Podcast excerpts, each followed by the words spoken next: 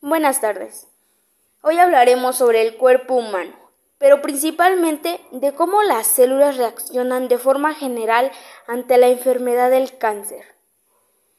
Como sabemos, el cáncer es el resultado de una división celular irregular. Las células cancerígenas se dividen cuando no deberían y no dejan de dividirse cuando tienen que, y no mueren cuando deben. En el peor de los casos, las células cancerígenas dejan el área donde se desarrollaron y viajan hacia otras partes del cuerpo. Las células cancerígenas ni se ven ni actúan como las células normales. Desde las células se originan. ¿Por qué las células cancerígenas se portan mal? te preguntarás. La respuesta está en que los genes de las células afectadas en las células cancerígenas y los cambios en los genes claves causan que las células actúen de manera anormal. Los cambios son frecuentemente el resultado de cambios en el ADN de las células ya que muchas cosas son capaces de causar una mutación. Hay un número igual de grande de causas del cáncer. Pero sabemos que el desarrollo del cáncer se lleva a cabo en procesos de muchos pasos. Mientras las células se vuelven más anormales, ésta tiene más capacidades, como la habilidad de liberar factores de crecimiento y enzimas digestivas.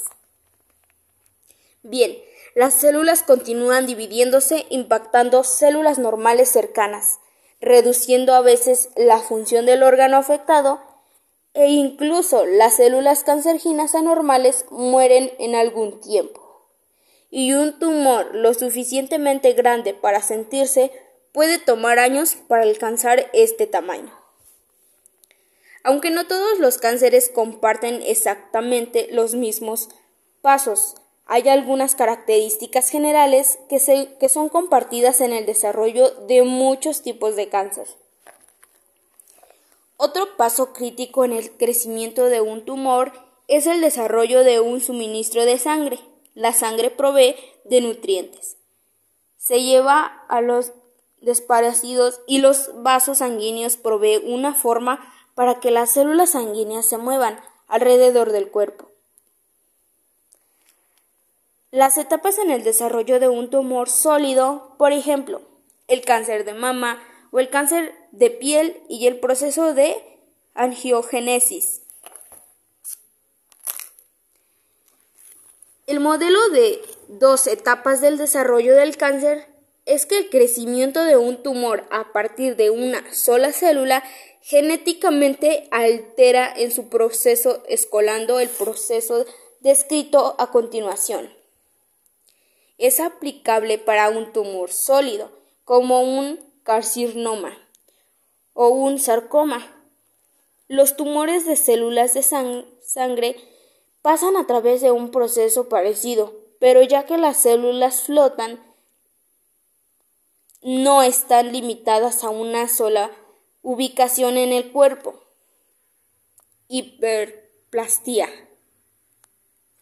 La célula alterada se divide de una manera descontrolada, llevando a un exceso de celdas en esa región del tejido y las células tienen una apariencia normal pero hay varias de ellas. Displasia.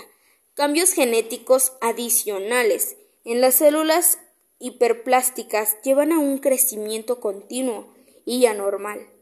Las células y el tejido ya no se mueven normales, pues ya que se convierten en desorganizados. Cocinema in situ. Cambios adicionales. Hacer que las células y los tejidos parezcan todavía más anormales. Las células ahora se aparecen sobre una área más grande y la región del tejido, involucrando contiene principalmente células alteradas. Las células frecuentemente retroceden y vuelven más, se vuelven más primitivas a sus capacidades. Un ejemplo claro de este sería la célula del hígado que ya no hace más proteínas específicas para el hígado. También se dice que estas células son diferentes o anoplásticas y que una una faceta clave de los crecimientos es que las células se contienen en la localización inicial y todavía no cruzan la lómina basal para invadir a otros tejidos, ya que los cánceres de este tipo frecuentemente son totalmente curables por cirugías y ya que todas las células anormales están en una sola ubicación. Los tumores de este tipo no invaden tejidos vecinos.